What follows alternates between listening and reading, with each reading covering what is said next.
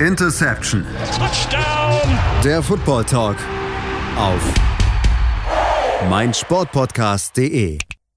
Interception Football Talk auf mein Sportpodcast.de. Ja, es ist wieder soweit. Wir sind am Saisonvorschau vorschauen sozusagen. Und ähm, es ist tatsächlich unsere letzte Saisonvorschau. Wir beschäftigen uns in dieser Folge nur mit der AFC North. Und wir, das sind in dem Fall Stefan Reichel und ich, Patrick Rebin. Ich grüße dich, Stefan. Ich grüße dich auch, Patrick. Ja, ich habe es gerade eben schon gesagt, äh, in dieser letzten Saisonvorschau beschäftigen wir uns mit der AFC North, also wirklich die allerletzte noch verbleibende äh, Division, die wir äh, uns anschauen müssen. Und ähm, ich muss sagen, teilweise haben die Teams ein bisschen besser abgeschnitten, als ich es mir erwartet hätte. Teilweise ähm, haben sie genauso abgeschnitten, wie ich es erwartet hätte. Und ähm, ich sehe tatsächlich in diesem Jahr zumindest in Teilen bei manchen einen kleinen Drop-off. Kannst du das so bestätigen?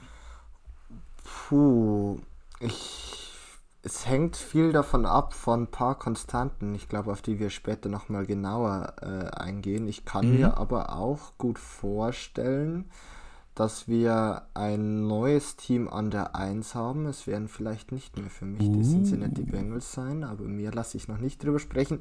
Und ich muss in Summe sagen, finde ich die Division schon auch insgesamt sehr eng oder auf alle, es gibt für mich nicht so die krasse Nummer 4, wo ich sofort weiß, okay, dieses Team wird überhaupt nicht um die Playoffs mitspielen können oder auch innerhalb der Division nicht mithalten können und sondern ich finde die AFC North wohl schon die engste Division dieses Jahr in der NFL. Ich meine, die war die letzten Jahre schon auch immer sehr, sehr gut aufgestellt. Und ich glaube, davon kann man auch diese Saison wieder ausgehen. Ähm, für mich gibt es zwar schon ein Team, das so ein bisschen abfällt, aber da kommen wir sicherlich nachher noch mal drauf zu sprechen. Aber ähm, ich, da du ja auch gemeint hast, Drop-Off, kann ich vielleicht bei einem Team ein bisschen mitgehen. Ähm, das wir vielleicht am, ganz am Ende der Folge besprechen, könnte ich mir vorstellen. Okay, äh, ich glaube eher, eher ganz am Anfang oder relativ am Anfang, okay. weil wir uh. gehen ja wie immer von Worst to Best. Das stimmt, ja. Aber also dann, dann haben wir schon mal heute ein bisschen Diskrepanzen. Ist ja bei uns ja auch ähm, nicht immer der oh. Fall, sage ich mal, aber ist ja vielleicht auch für, den, für euch Zuhörer ganz gut, wenn wir da heute mal ein bisschen Kontroverse reinbekommen. Alles klar. Dann, dann, fang, dann fangen wir mal an mit äh, einem Team, das äh, auf einer Position tatsächlich ein Stück Dreck aufgestellt hat. Es ist der Wahnsinn. Wir sind bei den Cleveland Browns angelangt und äh, ja, dem Team, das ein Stück Dreck auf Quarterback aufstellt. Leider immer noch, ja. Und, ähm, Richtig. Man, man kann aber davon sagen, oder ich sag's mal so, ich muss schauen, wie ich es am sinnvollsten formuliere. Ich hoffe, dass. ich meine, die Browns wussten ganz genau, was sie tun, als sie äh, diesen Monster Trade und diesen Monstervertrag für Deshaun Watson äh, gemacht haben. Sie wussten genau, was äh, Deshaun Watson charakterlich für ein Mensch ist und was er vielen, vielen Frauen angetan hat. Und ähm, ich würde. Auf gut Deutsch, sie wussten, dass er ein Stück Scheiße ist. Absolut. Und ähm, man muss ganz klar sagen, er hatte 2022 eine wahnsinnig schlechte Saison. Und ähm, ich kann hier nicht neutral oder irgendwie subjektiv sein, äh, oder objektiv besser gesagt sein und sagen, ja, aber Watson war ja ein super Quarterback und der wird wieder kommen.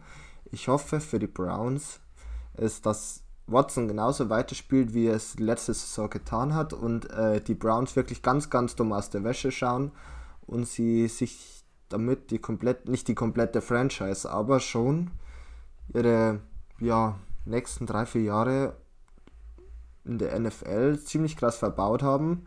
Und da würde ich sagen, ähm, das Karma schlägt dann doch auch mal zurück bei der ganzen Thematik.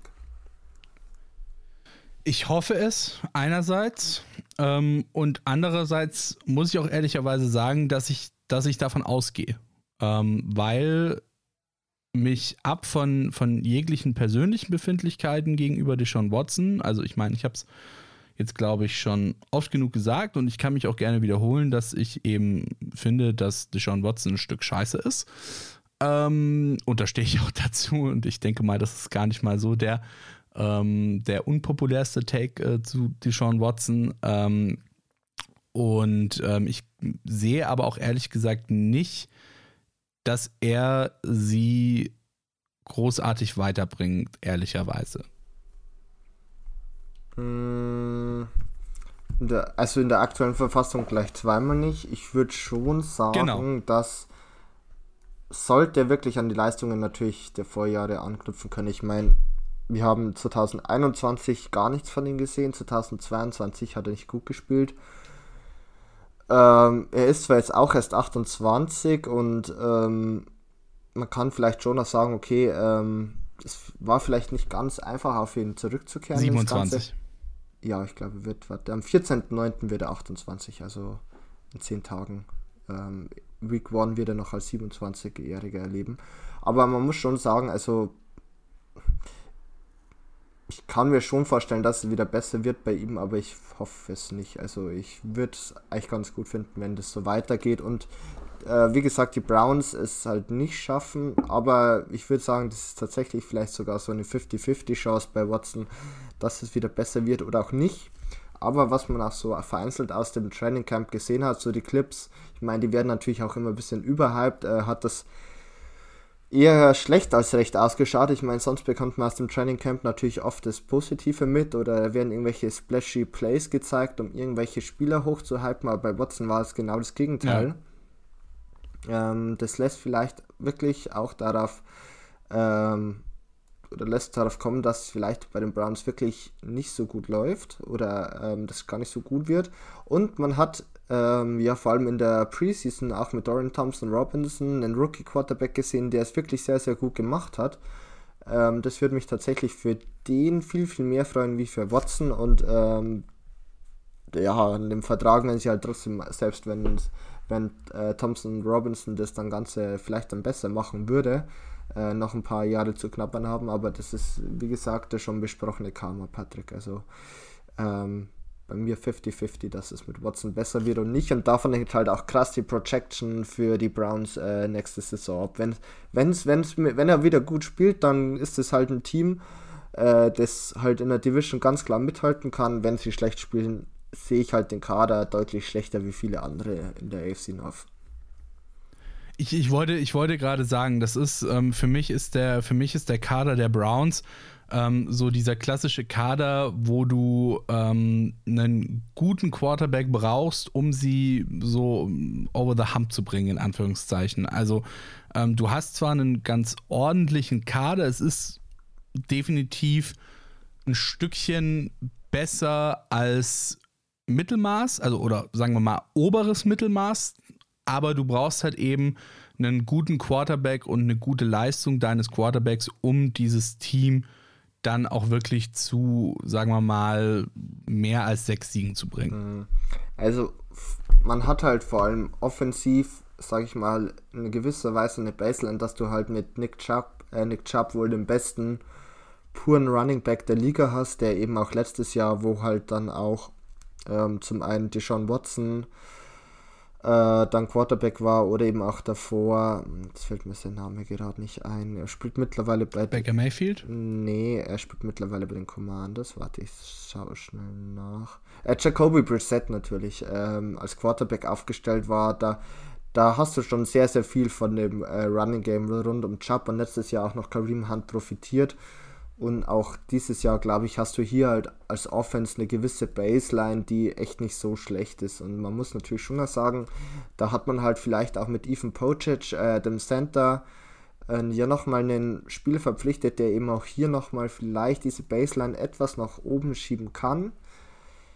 Ähm, Weswegen ich halt auch schon, wie ich es ganz am Anfang gesagt habe, nicht davon ausgehe, dass jetzt die Browns irgendwie um den Top-Pick äh, mitspielen würden. Ich meine, sie würden ihn eh nicht bekommen, sondern die Texans würden ihn ja nochmal bekommen.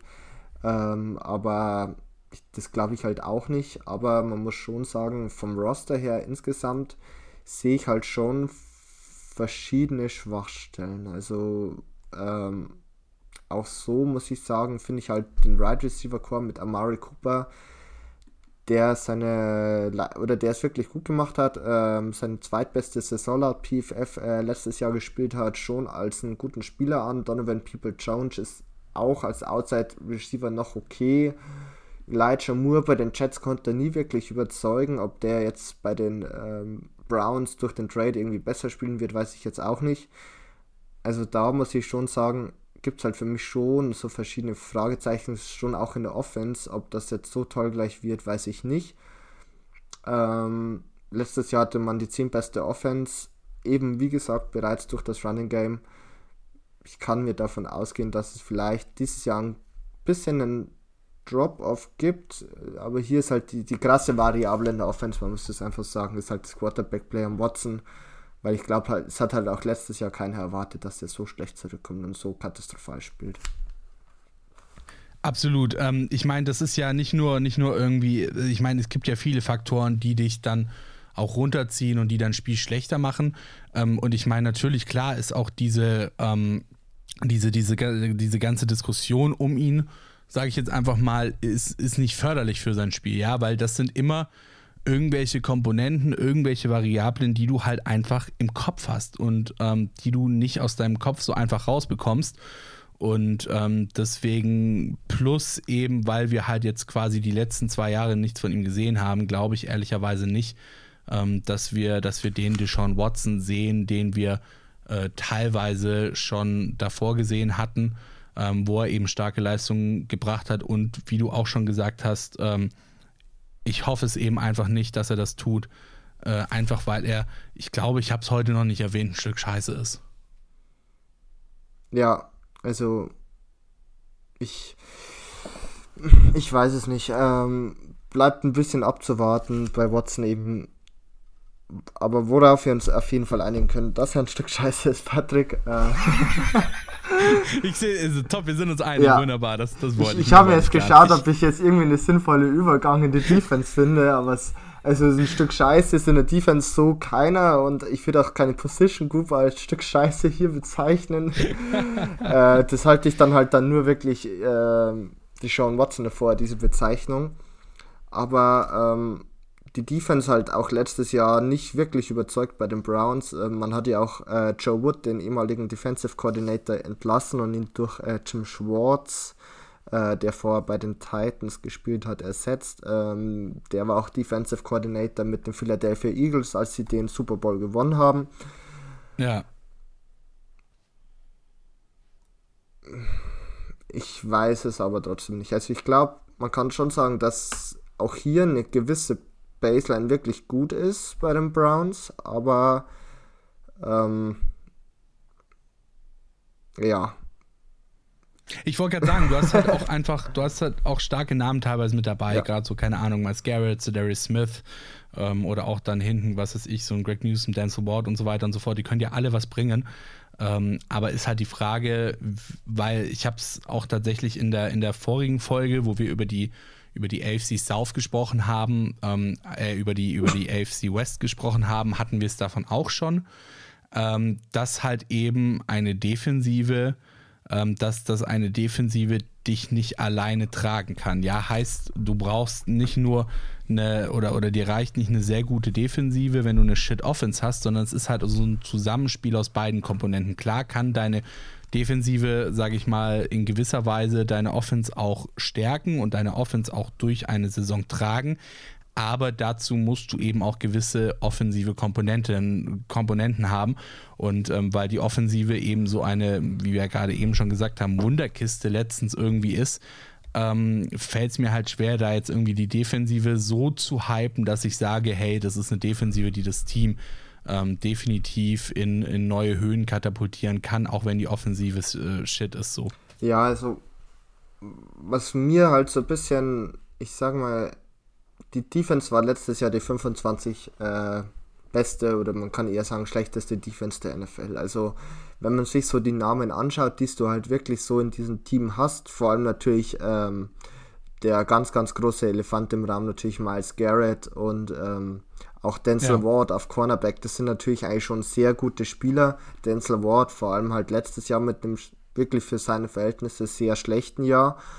Aber eigentlich hast du hier genug Spieler, um besser zu sein wie die 25 äh, beste Defense. Und da ähm, finde ich halt auch diese Entlassung von äh, Joe Wood im Endeffekt natürlich total folgerichtig, weil mit diesem Personal kannst du nicht die 25 best, äh, schlechteste Defense der NFL stehen. Und äh, dann hast du dir halt auch noch äh, Tomlinson, äh, Devin Tomlinson verpflichtet, ähm, der wahrscheinlich auf Defensive Tackle da auch eine gewisse äh, Konstanz reinbringt. Preston Smith, äh, nicht Preston, sondern Cedarius Smith. Ähm, ich sehe schon insgesamt, dass auch die Defense einen Schritt nach vorne macht bei den Browns.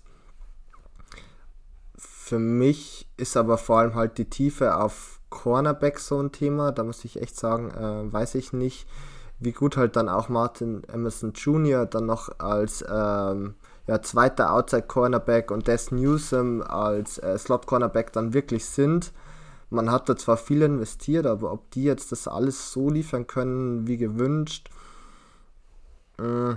ich würde sagen, auf jeden Fall einen Schritt nach vorne. Bei, also bei der Defense bin ich mir sicher, dass die einen klaren Schritt nach vorne machen, was ich mir halt von der Offense nicht erwarte oder sag, okay, selbst mit dem Run-Game vielleicht ähm, hast du eine gewisse Baseline, aber vielleicht auch einen gewissen Drop-Off, den die Defense abfängt, aber insgesamt würde ich so ein bisschen auch als Resümee bei den Browns sagen, dass man jetzt nicht einen eklatanten Sprung nach vorne gemacht hat. Man ist vielleicht nicht mehr bei 7 und 10, aber ich kann mir nicht vorstellen, dass es viel besser ist bei den Browns nächste Saison.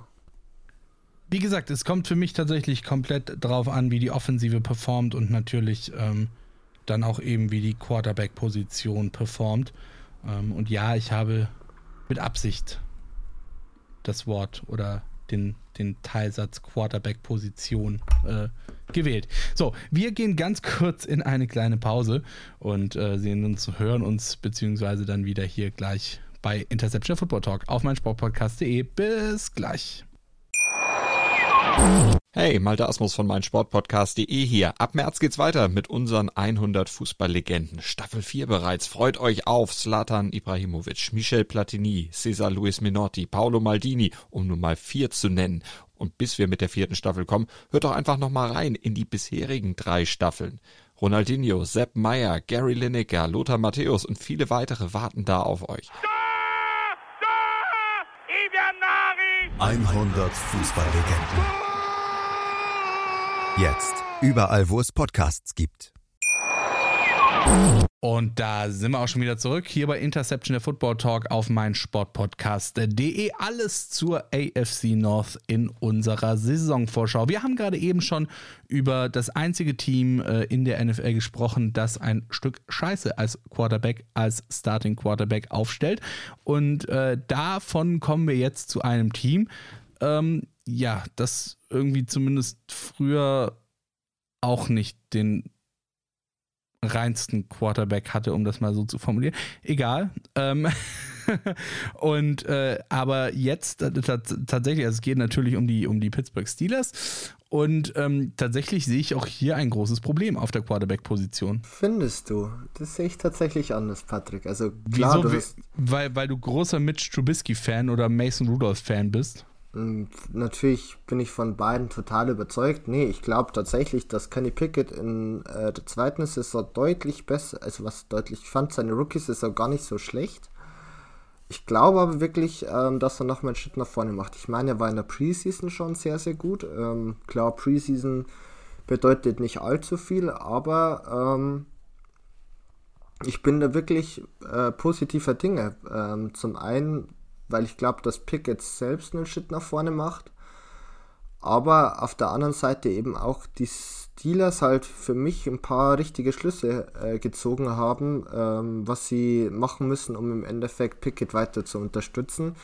Äh, um, oder als bestes Beispiel eben äh, der Pick in der ersten Runde, Broderick Jones, Offensive Tackle äh, von Georgia, der voraussichtlich, denke ich mal, auf der Left Tackle Position spielen wird äh, gegenüber von äh, Chukumwa Okafor. Ähm, und das halt ja für mich schon ein deutliches Upgrade insgesamt in der O-Line ist.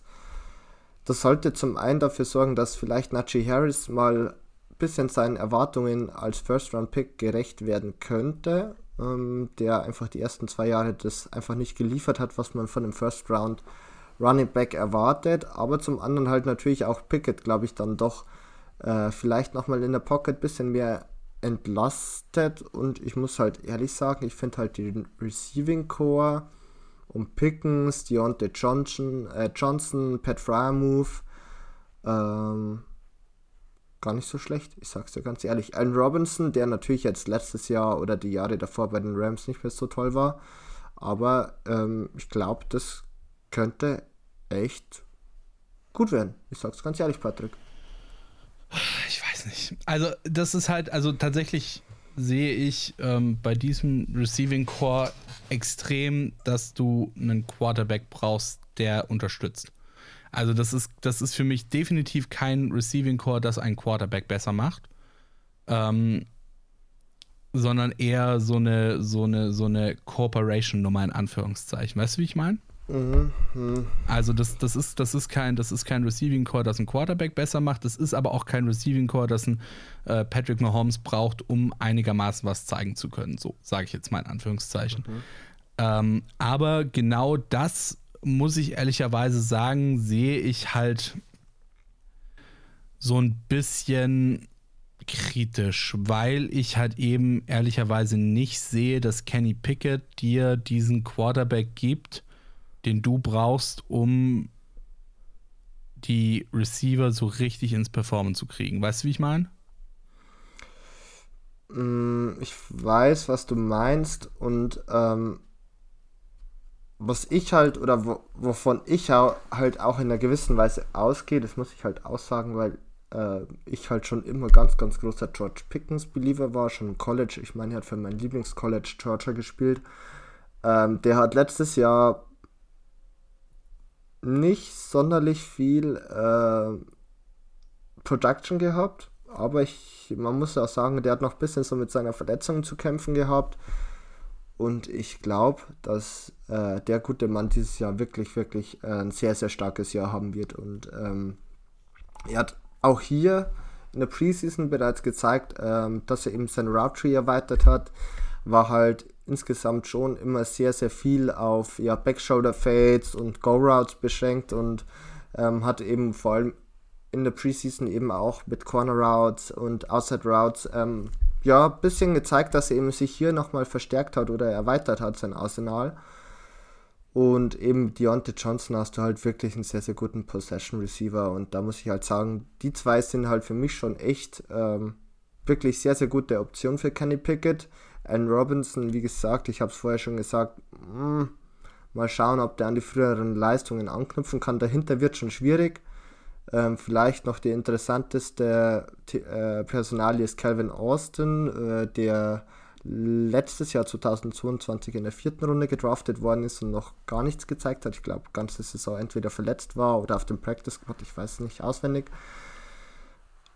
Aber dann hast du eben halt auch noch Pat Fryer Move und ähm, natürlich, sage ich mal, ein absolutes, im positiven Sinne Monster in Darnell Washington, zweiten Tight End, der 6 Fuß 6 groß ist, 264 Pfund wiegt äh, und trotzdem eine 4,64 ähm, 40 Yard Dash gelaufen ist. Ähm, auch super gut im Run-Block ist.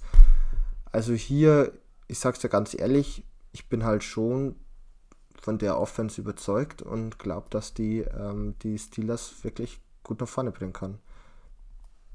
Finde ich auch tatsächlich ganz spannend, weil wie gesagt, bei mir ist es definitiv nicht so. Ähm, also wie gesagt, ich bin nicht der Meinung, dass sie komplett abscheißen, auf gut mhm. Deutsch gesagt. Ähm, aber ich bin eben auch nicht der Meinung oder ich sehe es eben auch nicht so ganz, dass sie, dass sie ihren Quarterback jetzt so krass unterstützen können, dass sie äh, das Team sozusagen tragen können, wenn es dann auf Quarterback vielleicht nicht ganz so gut läuft. Das finde ich auch, also das, da finde ich das, oder da sehe ich das relativ ähnlich wie bei den, ähm, wie bei den, wie bei den Browns, ähm, nur halt noch so ein Stückchen besser. Weißt du, wie ich meine? Aber so rein mhm. vom Prinzip her ähm, sehe ich das relativ ähnlich, ähm, dass eben beide Teams für mich nicht den Vibe abgeben, dass äh, der Rest der Offensive äh, den Quarterback so stützen kann äh, um über ein ja oder, oder um über ein mediocre ähm, ähm, Quarterback-Play hinweg zu täuschen und ähm, dann eben ja doch mehr zu erreichen, als sie, als sie eigentlich äh, äh, äh organisch könnten, so in Anführungszeichen. Ja, das, das muss man schon sagen, dass äh, man in der AFC North halt schon zwei Teams hat mit wahnsinnig guten Quarterbacks, mit den Ravens und den Bengals natürlich, und auf der anderen Seite zwei Teams hast, wo halt wahrscheinlich die Quarterback-Position das größte Fragezeichen im ganzen Roster ist. Und ähm, das macht das halt für mich ein großes Fragezeichen ist in dem Fall. Mhm. Bei beiden.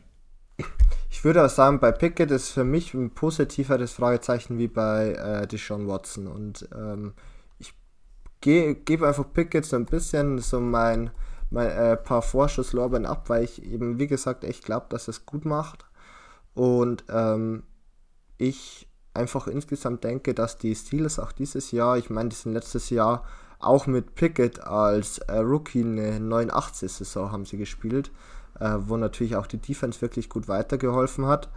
Und ich glaube schon, dass es auch die Steelers schaffen können, ähm, das 20. Jahr vielleicht in Folge einen Winning Record zu haben. Und das wäre somit der alleinige Rekord innerhalb der AFC, weil sie halt eben auch, finde ich, die Defense, die sie letztes Jahr schon zum Teil getragen hat, halt echt auch nochmal stark verbessert haben, meiner Meinung nach. Ähm, ja, die Defensive ist stark, da gebe ich dir definitiv recht. Deswegen wollte ich jetzt auch tatsächlich als nächstes auf die Defensive gucken mit dir. Ja, also ich. Man muss halt sagen, das sind halt äh, schon natürlich auch einige Veterans dabei, aber ich finde diese Veterans äh, zum Teil halt auch echt nicht schlecht. Man muss halt immer noch sagen, äh, natürlich Patrick Peterson auf Cornerback ist natürlich nicht mehr der Jüngste, der der zeichnet sich jetzt nicht dadurch aus, dass du den jetzt noch irgendwie gegen den super jungen, agilen äh, Cornerback vielleicht aufstellst. Aber ich meine, du hast ja bereits äh, in der zweiten Runde Joey Porter ähm, gedraftet, der eben vielleicht auch direkt outside starten wird. Du hast Desmond King als einen der ja wahrscheinlich besten Slot-Cornerbacks der ganzen Liga. Und man muss natürlich sagen, du hast mit Mika Fitzpatrick für mich den derzeit puh, besten Safety der ganzen Liga. Strong, vor allem auf Strong Safety nochmal deutlich besser und halt ähm, insgesamt echt einen guten äh, Pass Rush natürlich immer noch mit TJ Watt und äh, Alex Highsmith. Also ich finde so auf nicht nur auf den ersten Blick, sondern auch von der Tiefe her äh, die Defense könnte echt ganz gut gut werden. Ähm, ist natürlich auch immer so ein bisschen das Steckenpferd von Mike Tomlin letzte Saison ja, nur 18 beste Defense der ganzen NFL, aber ich glaube auch hier nochmal wirklich potenziell noch Schritt nach vorne, einfach weil für mich die, die ganzen Maßstäbe gut sind. Levi Wallace hast du auch noch auf Cornerback, also wie gesagt, ich, ich glaube schon, dass das ganz gut wird, Patrick. Ähm, da gebe ich dir recht. Also wie gesagt, die Defensive äh, gibt mir da auch so ein bisschen Hoffnung, sage ich mal. Ähm, und gibt mir, oder beziehungsweise sagen wir mal so, gibt mir mehr Hoffnung als die Offensive, sehe ich besser als die Offensive. Ähm, die Defensive bei den, äh, bei, den, bei den Pittsburgh Steelers. Aber halt, ja, ich, ich finde es halt, also ich finde es halt schwierig, weil das ist jetzt auch wieder diese Diskussion, wie viel Upside kann dir eine Defense alleine geben? Weißt du, wie ich meine so? Ähm, also klar, natürlich, die Defensive ist extrem stark, aber wenn halt das Quarterback-Play nicht funktioniert und die Offensive nicht besonders gut funktioniert, dann, dann weiß ich nicht, ob ich der Defense zutraue, dass sie dich dann so krass verbessert, dass man sagt, okay, du hast ein Top-Team. Äh, ich glaube halt schon, dass halt, selbst wenn die Offense jetzt komplett abschmiert, wovon ich jetzt nicht ausgehe, die Defense halt, wie gesagt, schon einen sehr, sehr guten Floor für die Steelers liefern, äh, liefern kann, der halt sie zu einem Winning Record führen kann. Aber auf der anderen Seite musst du schon auch, muss man auch ganz ehrlich sagen, ähm, wie gesagt, ja, die Variable auf Quarterback bleibt halt immer noch bestehen. Ähm, die macht halt dann im Endeffekt auch so ein bisschen das Upside äh, des ganzen Teams auf. Und das andere ist natürlich, dass du halt einfach mit den Ravens und den Bengals, auf die wir ja gleich zu sprechen kommen, halt noch mit zwei Teams hast, die meines Erachtens dann somit doch nochmal deutlich besser sind ähm, und halt natürlich einfach den besseren Quarterback haben, der halt dann vielleicht auch das eine oder andere Spiel dann eben ausmacht, was man vielleicht von Kenny Pickett dann noch nicht sieht, auch wenn er, da lege ich mich fest, dieses Jahr deutlich besser noch mehr sein wird und viele positiv überraschen kann. Alright, dann würde ich sagen, Machen wir doch genau das. Erstmal eine ganz kurze Pause und dann schauen wir auf die Baltimore Ravens, so oder? machen wir das, genau. Gleich zu den Ravens. Wunderbar. Dann bis gleich. Wie baut man eine harmonische Beziehung zu seinem Hund auf? Puh, gar nicht so leicht. Und deshalb frage ich nach, wie es anderen Hundeeltern gelingt, beziehungsweise wie die daran arbeiten. Bei Iswas Dog reden wir dann drüber. Alle 14 Tage neu mit mir, Malte Asmus und unserer Expertin für eine harmonische Mensch-Hund-Beziehung, Melanie Lippisch. Iswas Dog mit Malte Asmus. Überall, wo es Podcasts gibt. Und da sind wir auch schon wieder zurück hier bei Interception der Football Talk auf meinsportpodcast.de. Ja, in dieser Folge, da dreht sich bei uns alles, aber wirklich ausschließlich alles um die wunderbare AFC North. Und ähm, wir haben jetzt schon zwei Teams durchgesprochen. Das waren zum Anfang die Cleveland Browns und dann die Pittsburgh Steelers, nur um jetzt dann quasi noch nicht schlussendlich, aber immerhin schon mal bei den Baltimore Ravens zu landen. Die waren nämlich das zweitbeste Team in der vergangenen Saison. Und äh, von diesem zweitbesten Team hätten sie natürlich auch Ambitionen, vielleicht ganz nach oben zu steigen, würde ich behaupten, oder? Die Ambitionen sind definitiv da. Ähm, das hat man auch darin gesehen, natürlich, dass sie in der Offseason Lama Jackson einen sehr, sehr guten äh, neuen Vertrag gegeben haben. Ich, da haben wir auch in der Offseason-Folge ja schon etwas äh, genauer darüber diskutiert und eben auch, dass sie halt nach Jahren, wo man sich wirklich gewünscht hat oder auch viele Ravens-Fans danach geschrien haben, eben endlich ihren Wide Receiver Core deutlich verstärkt haben. Und ich glaube, dass das vielleicht wirklich nochmal ja, das fehlende Puzzlestück war für die Ravens eben in Kombination damit, dass Lama Jackson hoffentlich die ganze Saison über fit bleibt, um in der AFC North nochmal nach ganz vorne angreifen zu können, aber auch in den Playoffs ganz weit zu kommen und eventuell sogar ein Super Bowl-Kandidat zu sein. Uh, mhm. ganz spannend. Ja, da, da bin ich tatsächlich äh, sehr, sehr hoch bei den Ravens diese Saison. Ich muss ganz ehrlich sagen. Alles klar, ja, also ich muss sagen, ähm, was mir so ein bisschen fehlt, ist so ein bisschen der Wideout-Threat bei den Ravens. Aber da ist ja das Gute, dass du halt auch keinen Wideout-Quarterback hast, oder? Du hast halt zum einen natürlich mit äh, Lama Jackson natürlich einen Quarterback, der halt, ja, das weiß man natürlich von ihm natürlich vor allem auch als Runner wahnsinnig gefährlich ist.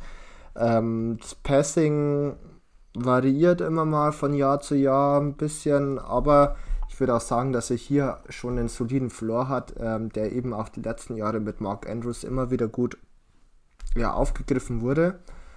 Und ähm, du hast halt eben natürlich auch mit Safe Flowers in der ersten Runde einen Wide Receiver auf Slot verpflichtet, der eben auch vor allem diese Underneath Routes vielleicht und eben auch diese ähm, Yards after Catch im Endeffekt nochmal wirklich gut nach vorne bringen könnte. Das wäre halt für die Ravens auch wichtig, hier einfach mit kurzen, einfachen Bällen Jackson zu unterstützen und so das Spielfeld zum einen breit zu machen, aber eben auch vielleicht eine ja, Offense zu kreieren, die eben auch sehr, sehr viel von ihrer Geschwindigkeit le äh, lebt und natürlich der Safety Blanket auf der anderen Seite OBJ ähm, lange stand sich fest, wo er das nächste Jahr spielen wird. Jetzt ist es bei den Ravens. Ich finde es eine gute Wahl. Ich, er war halt doch auch für die Rams wirklich ein essentieller Bestandteil in der äh, Super Bowl-Saison, bis er sich eben dann das Kreuzband gerissen hat. Aber das gepaart halt mit immer noch einer der besten O-Lines der Liga, meiner Meinung nach, ähm, könnte echt dafür sorgen, dass halt die Offense sehr, sehr stark ist man hat ja auch mit Todd Monken einen neuen Offensive Coordinator, der davor auch bei den äh, Georgia Bulldogs als Offensive Coordinator ähm, ja, unterwegs war. Und ich habe es ja vorher schon mal kurz gesagt, mein äh, Lieblings-College-Football-Team und wenn er das so umsetzen kann, was er im College gezeigt hat, ich meine, er hat schon einiges an NFL-Erfahrung auch schon gehabt, bei den Tampa Bay Buccaneers zum Beispiel dann gehe ich da wirklich davon aus, dass wir hier eine der gefährlichsten Offenses der Liga haben, ähm, sofern natürlich auch Lamar Jackson fit bleibt. Aber davon gehe ich jetzt einfach mal in der Preview aus und hoffe es natürlich auch sehr stark für ihn und für alle Ravens-Fans. Ja, äh, spannend auf jeden Fall, äh, definitiv. Ich sehe es relativ ähnlich wie du, wie gesagt. Ähm, also ich sehe die Offensive auch sehr stark. Ähm, vor allem natürlich, es hängt viel von Lamar Jackson ab. Ich meine, wir haben Lamar Jackson auch hier im Podcast schon, schon oft genug gescholten, aber eben wie gesagt, dadurch, dass du halt auch so, sage ich mal, im Team relativ viel und relativ gut auf ein Kurzpassspiel gehen kannst, äh, mit J.K. Dobbins einen starken Running Back ähm, an deiner Seite hast, kannst du da auch, wenn es, sage ich mal, vielleicht jetzt nicht zu 100% hinhaut bei äh, Lamar Jackson, auch nochmal so ein bisschen was, ja, äh, wie, so, wie soll ich es jetzt am besten äh, nennen? Äh, so ein bisschen, so ein bisschen was ausbessern, in Anführungszeichen, ja, und so ein bisschen ähm, deiner, deiner Offensive nochmal ein bisschen mehr Push geben, als wenn du jetzt wirklich auf, also wie gesagt, so wenn du jetzt wirklich, keine Ahnung, zwei outstanding Wideout Receiver hättest, ähm, auf die du dich verlassen musst, dann würde ich halt auch so ein bisschen zweifeln an, an der Kaderplanung. Ähm, aber das ist eben hier nicht der Fall und das finde ich ähm, soweit ganz gut. Ähm, insofern, ja, was mir tatsächlich bei den, bei den Ravens so ein bisschen mehr Sorgen bereitet, ist die Defensive. Zu einem gewissen Grad, ja. Ich würde so die Secondary wie auch die Linebacking-Positionen außen vor lassen oder besser gesagt die Off-Ball-Linebacker in äh, Patrick Queen und Rockon Smith und ähm, du hast halt mit Kyle Hamilton ja wirklich sage ich mal, ein Schweizer Taschenmesser in der Defense, dass dir halt über Linebacker bis äh, Safety bis eben als Blitzer wirklich einiges liefern kann und eben das gepaart mit Rocky Sin und Marlon Humphrey auf Cornerback bist du da halt echt vor allem in der Starting Defense sehr, sehr gut aufgestellt. Für mich sind halt erst die großen Fragezeichen der Pass Rush. Äh, du hast um einen Jadavian Clowney jetzt noch vor kurzem verpflichtet, der voraussichtlich wohl auch ja, einiges an Snaps sehen wird. Und äh, mit Odafe Ove, ja, jetzt ein Spieler in seinem dritten Jahr, der die Erwartungen, die man in ihn als First-Round-Pick hatte, bis jetzt noch nicht erfüllen konnte und das macht es halt dann schon schwieriger. Das ähm, einzige, der Lichtblick auf Pass Rush würde ich noch in David Ochabo setzen, ähm, der jetzt auch in sein zweites Jahr kommt. Aber der Pass Rush macht mir in Summe schon Sorgen. Ähm, und das ist halt dann schon noch der Punkt davon, ähm, wie, wie sich das halt dann auch auf die Secondary auswirkt. Aber ich glaube, da sind halt auch die Ravens den Gamble eingegangen und haben gesagt, insbesondere wir investieren halt, Entschuldigung, in die Secondary und Marcus Williams auch auf Free Safety äh, rum und ähm, setzen halt, sage ich mal, gewisse Gadget-Spiele einfach im Pass Rush ein da würde ich halt tatsächlich schon vor allem halt auch die Steelers Defense deutlich besser sehen. Aber das ist halt für mich schon auch insgesamt eine Defense, die trotzdem sehr, sehr gut ist. Mit halt einer dann doch schon leicht rauszusehenden oder rauszulesenden Schwäche in dem Pass Rush Ja, ähm, ja, bin ich, bin ich, bin ich, bin ich definitiv bei dir. Ähm, bin ich absolut bei dir tatsächlich. Ähm, und ich finde halt gerade, also den, den Pasher, den Pash, Pash Rush, Pash genau, Rush. den Pash Rush, ähm, den, den Pass Rush so komplett zu vernachlässigen, finde ich einfach sehr fahrlässig, ähm, weil der Pass Rush dir halt einfach auch gewisse Sicherheiten gibt. Ähm, dein Pass Rush ist halt wirklich an vorderster Front dafür verantwortlich, ähm, dass du, dass du defensiv äh, Punkte ziehen kannst, abseits von, von Interceptions ähm, und so weiter und so fort. Und das finde ich halt schwierig dann. Ja, also wie gesagt, beziehungsweise auch, beziehungsweise so gesehen ist ein Pass Rush oder ist ein guter Pass Rush auch für Interceptions wichtig, weil du halt, ich sag mal, das ist halt so, weiß ich nicht, das ist, ich sehe es halt gerade, wenn ich Fußball kommentiere, auch sehr häufig, ähm, wie viel dir ein sehr hohes Pressing bringt. Und nichts anderes als ein sehr hohes Pressing beim Fußball ist ein gut funktionierender Pass Rush, weil du halt eben den Quarterback so unter Druck setzen kannst mit einem mit einem sehr guten Pass Rush, ähm, dass du den Quarterback halt zu Fehlern zwingst, ja. weißt du? Ja, da, da gehe ich natürlich mit, dass ich sage, ähm, Pass Rush würde ich tatsächlich in der Prio über äh, Secondary stellen. Also je schneller du an den Quarterbacks kommst, desto in gewisser Maßen vereinfacht gesagt schlechter können auch deine Cornerbacks sein, weil sie nicht so lange ähm, oder weil sie im Endeffekt halt nicht diese Bürde haben, dass der Quarterback sich fast gefühlt aussuchen kann, woher er den Ball werfen kann, weil irgendwann sich die Routes alles so entwickeln, wie sich, äh, sich das, das äh, Scheme vorstellt.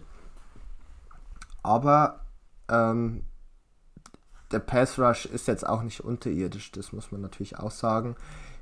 Für mich fehlt ja. halt so dieser klare Nummer 1 Defensive End, wo ich einfach weiß, der macht halt vielleicht seine 10, 12, 6 äh, pro Saison.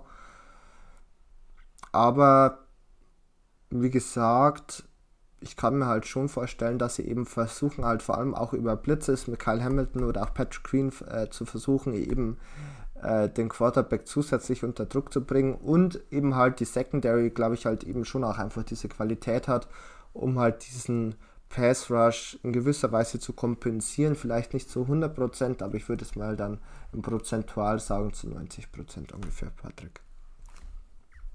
Ja, alright. Ja, ähm, und deswegen, also nochmal noch mal zusammengefasst, ähm, ich finde das Team an sich gut. Ähm, vor allem die Offensive finde ich schön zusammengestellt. Ähm, du hast einen guten Mix drin. Du hast vor allem eine Offensive, die in meinen Augen relativ gut zu deinem Quarterback passt und relativ gut zu dem passt, was dein Quarter dir, was dein Quarterback dir bringt oder auch bringen kann. Ähm, defensiv, ja, fehlt mir einfach vor allem die Front ähm, so ein bisschen und der Pass Rush. Ähm, aber auch hier ist die, ist die Secondary stark. Ja, ich, ich will jetzt eigentlich tatsächlich noch gar nicht zu viel verraten, ähm, ehrlicherweise, weil ich meine, auf die, auf die genaue Prediction so ähm, schauen wir da dann gleich noch äh, im nächsten Take. Deswegen würde ich es tatsächlich auch jetzt erstmal dabei belassen, ähm, dass ich eben in Anführungszeichen berechtigte Zweifel am Team anmelde. Naja, weil mir halt eben, weil mir halt eben klar, wie gesagt, offensiv haben wir gesagt, stark und so weiter und so fort. Ähm, das sind keine riesigen Zweifel, so gar keine Frage.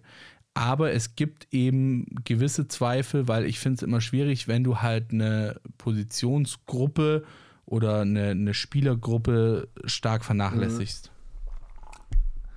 Generell ja, verstehe ich, was du meinst.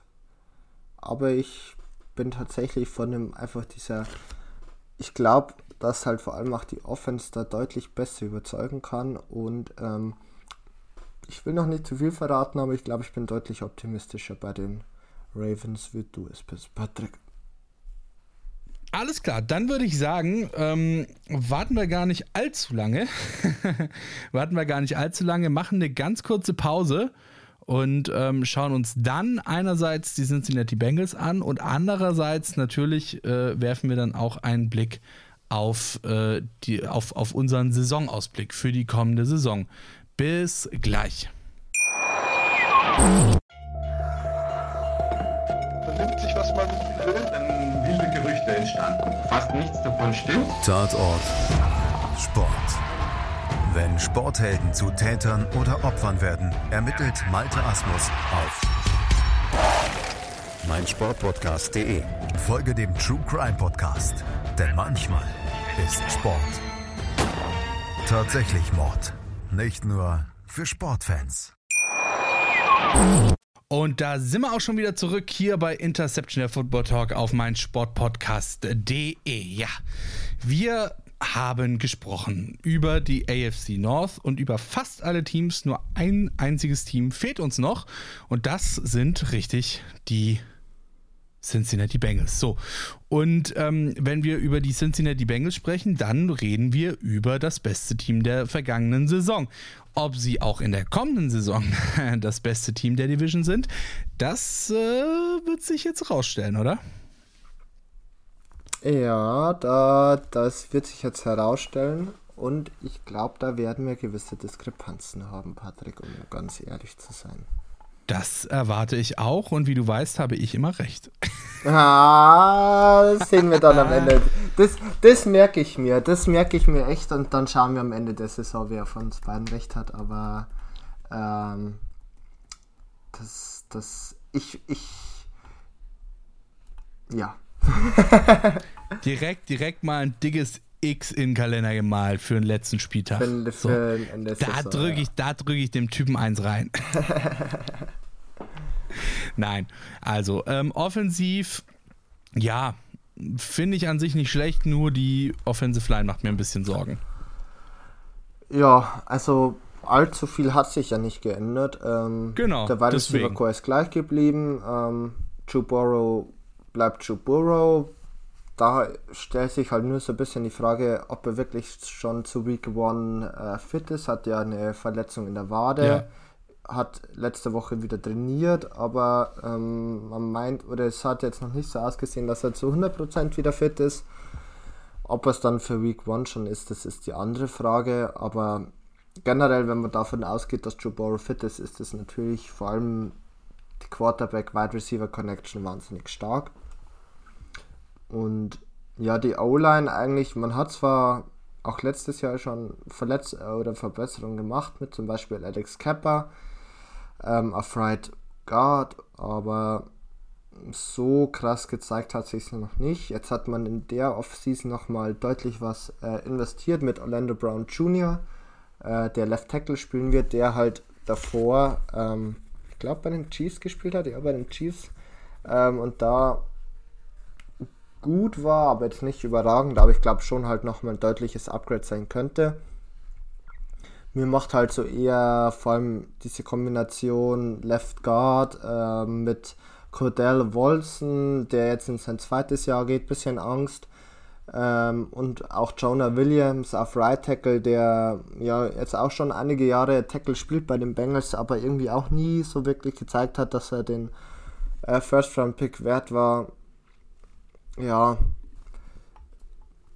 Fazit, sage ich mal so ein bisschen, die O-Line bleibt weiterhin so das Sorgenkind äh, der Bengals, dass man jetzt schon wirklich mehrere Jahre versucht, äh, irgendwie in den Griff zu bekommen. Das hat sich ja insbesondere eklatant gezeigt, natürlich beim Super Bowl gegen die Rams.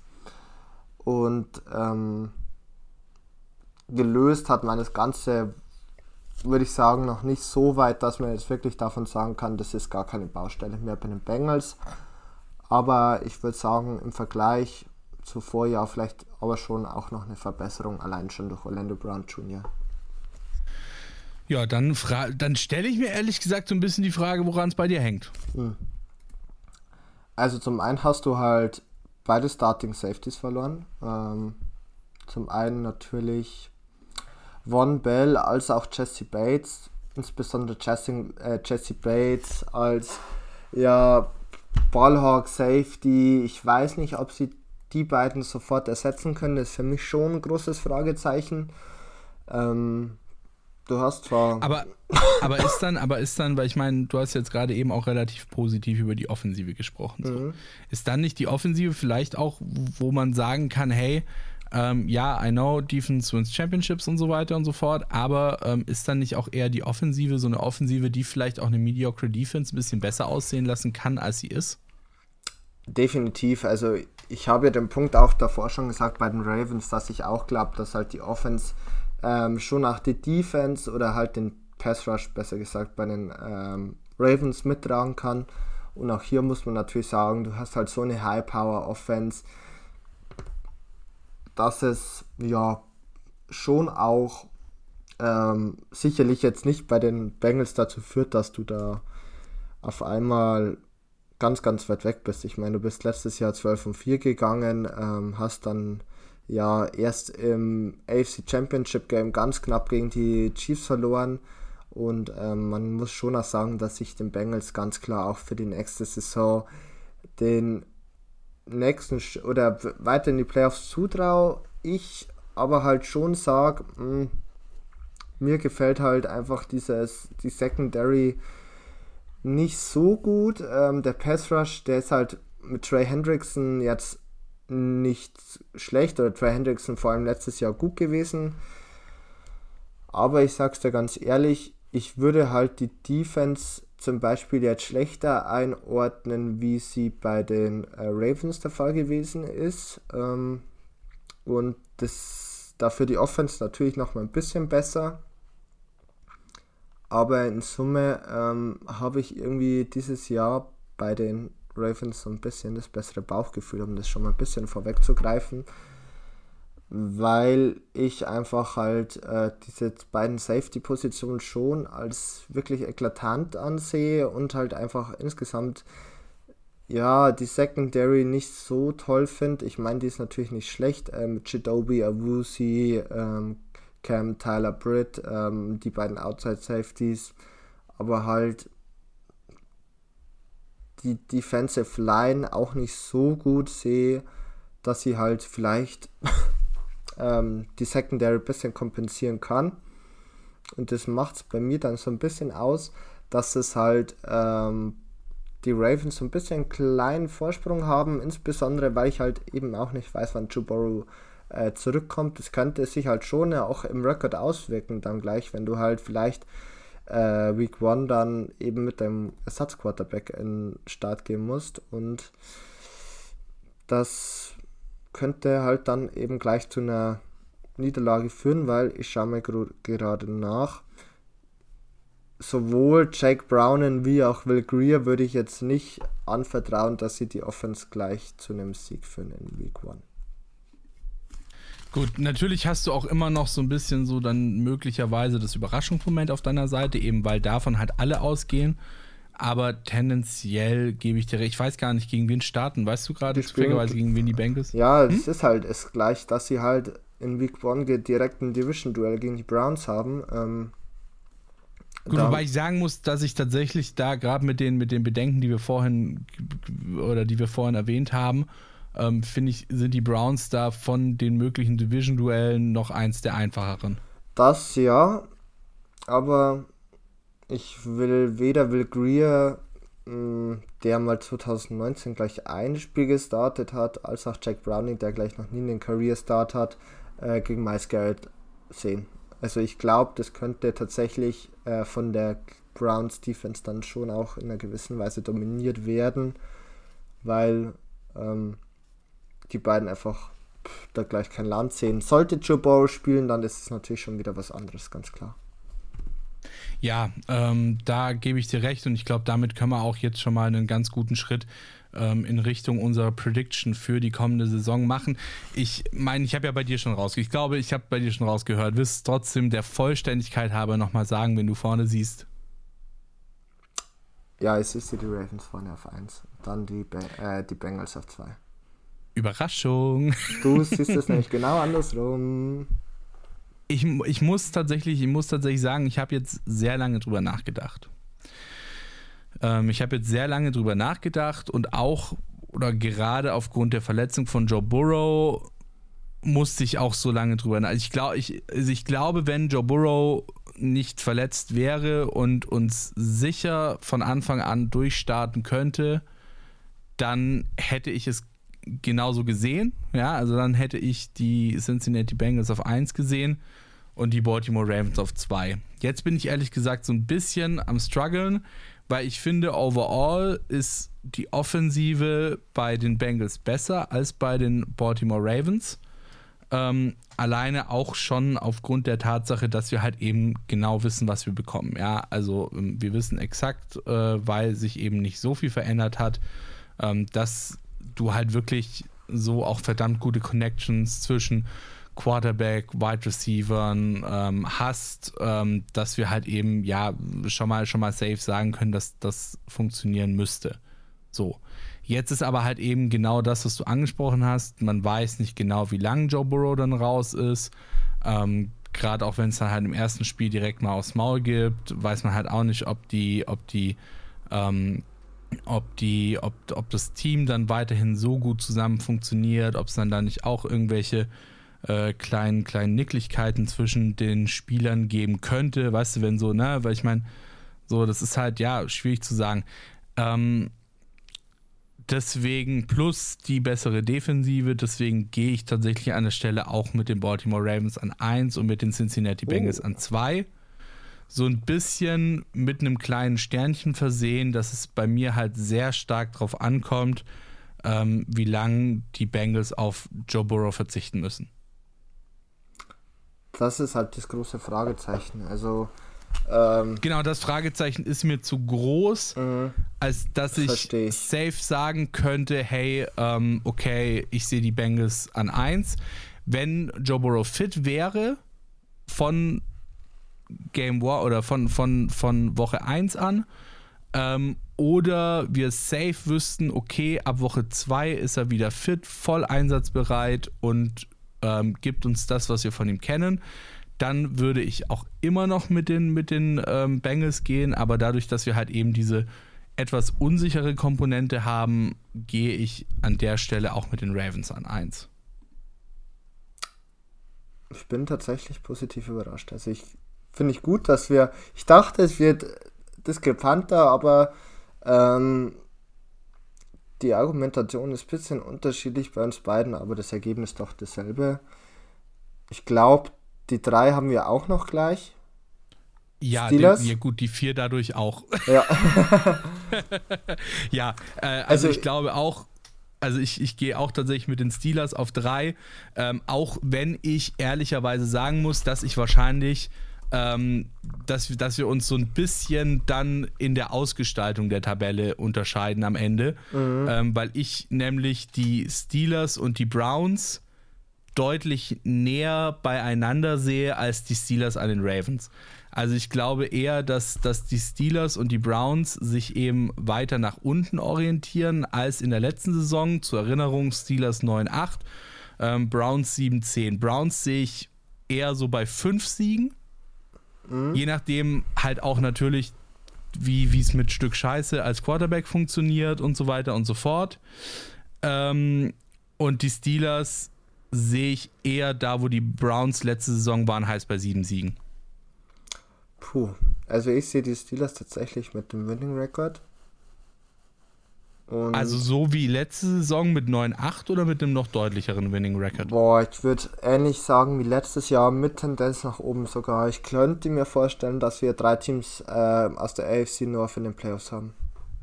Okay, krass. Nee, also das, das sehe ich tatsächlich komplett anders. Ähm, für mich, zwei Teams sind safe in den Playoffs. Ähm, Das sind die Bengals und die Ravens. Ähm, und zwei Teams stehen für mich klar nicht in den Playoffs. Und ja, das sind Überraschung, Überraschung, die Ravens und die Steelers. Wie gesagt, dadurch, dass ich eben bei beiden Teams ähm, im Vergleich zur letzten Saison einen gewissen Decline sehe. Mm, ja, nee. Ich, wie gesagt, also dadurch, dass ich eben so positiv überrascht bin von der, oder so positiv überzeugt bin von der Steelers Offense, ähm, ist halt für mich der Winning Record auf jeden Fall wieder drin und halt eben auch diese Tendenz nach oben da, weil ich halt einfach glaube, dass das wirklich gut wird mit äh, Kenny Pickett und ähm, ja, bei den Browns gehe ich aber auch klar von einem Losing Record aus, ähm, aber eher so in der Dimension wie letztes Jahr, so 7-10, 6-11 rum, das könnte ich mir vorstellen bei den Browns.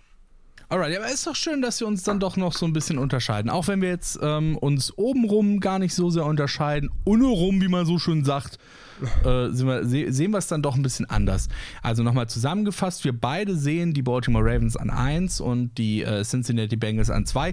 Bei mir persönlich noch mit so einem kleinen Fragezeichen versehen, eben je nachdem, wie lange Joe Burrow raus ist. Wenn wir sagen, okay, er kommt in Woche 2 zurück, dann könnte ich mir auch vorstellen, dass die Bengals an 1 stehen am Ende der Saison. Das ist halt so durch die äh, durch, durch diese unwissende Komponente oder durch dieses große Fragezeichen an der Quarterback-Position sehe ich persönlich eben eher die Baltimore Ravens Stand jetzt mit dem aktuellen Status quo vorne. Und wir unterscheiden uns aber eklatant darin, wie äh, Platz 3 und 4 abschneiden. Ähm, und ja, ich glaube, das ist ganz gut zusammengefasst, so, oder? Ja, würde ich so sagen. Wunderbar. Dann würde ich an der Stelle sagen, dass es mir äh, eine große Freude war, ähm, mit dir, mit euch hier diese, ähm, diese, diese, diese Runde zu veranstalten und äh, auf die äh, komplette NFL zu schauen und ähm, die Saison der NFL einmal anhand von Off-Season-Moves etc. im Trockenen durchzudenken.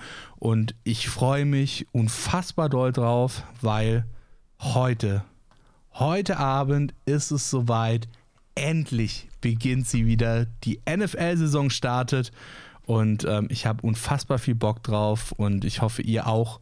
Und ähm, ich freue mich auch sehr drauf, mit diesem Podcast weiterhin die NFL-Saison begleiten zu dürfen und äh, hoffe natürlich, dass ihr weiterhin einschaltet und äh, unseren Podcast fleißig anhört. Ähm, damit bleibt mir nur noch eins zu sagen. Das war's von uns für diese Folge und für die Saisonvorschau. Die komplette Saisonvorschau findet ihr beim oder beziehungsweise auf dem Podcatcher eurer Wahl. Könnt ihr euch also in Gänze nochmal von vorne bis hinten durchhören. Und ähm, ja, es war mir eine Freude. Ansonsten wisst ihr ja, wo ihr uns findet. Social Media sind wir überall aktiv, sind wir überall für euch am Start. Interception FT auf Twitter und auf Instagram und Interception der Football Talk bei Facebook. Das war's von uns für dieses Kapitel. Und äh, das nächste große Kapitel, das lautet NFL-Saison 2023-2024, steht ganz, ganz, ganz, ganz nah vor der Tür. Ich wünsche euch was, eine tolle Saison alles Gute und wir hören uns schon ganz bald wieder, wenn es dann wieder heißt Interceptional Football Talk auf meinsportpodcast.de. So long, bis dann, ciao. Interception. Touchdown. Der Football Talk auf meinsportpodcast.de. Wie baut man eine harmonische Beziehung zu seinem Hund auf? Puh, gar nicht so leicht. Und deshalb frage ich nach, wie es anderen Hundeeltern gelingt, beziehungsweise wie die daran arbeiten. Bei Iswas Dog reden wir dann drüber. Alle 14 Tage neu mit mir, Malte Asmus und unserer Expertin für eine harmonische Mensch-Hund-Beziehung, Melanie Lippisch. Iswas Dog mit Malte Asmus. Überall, wo es Podcasts gibt.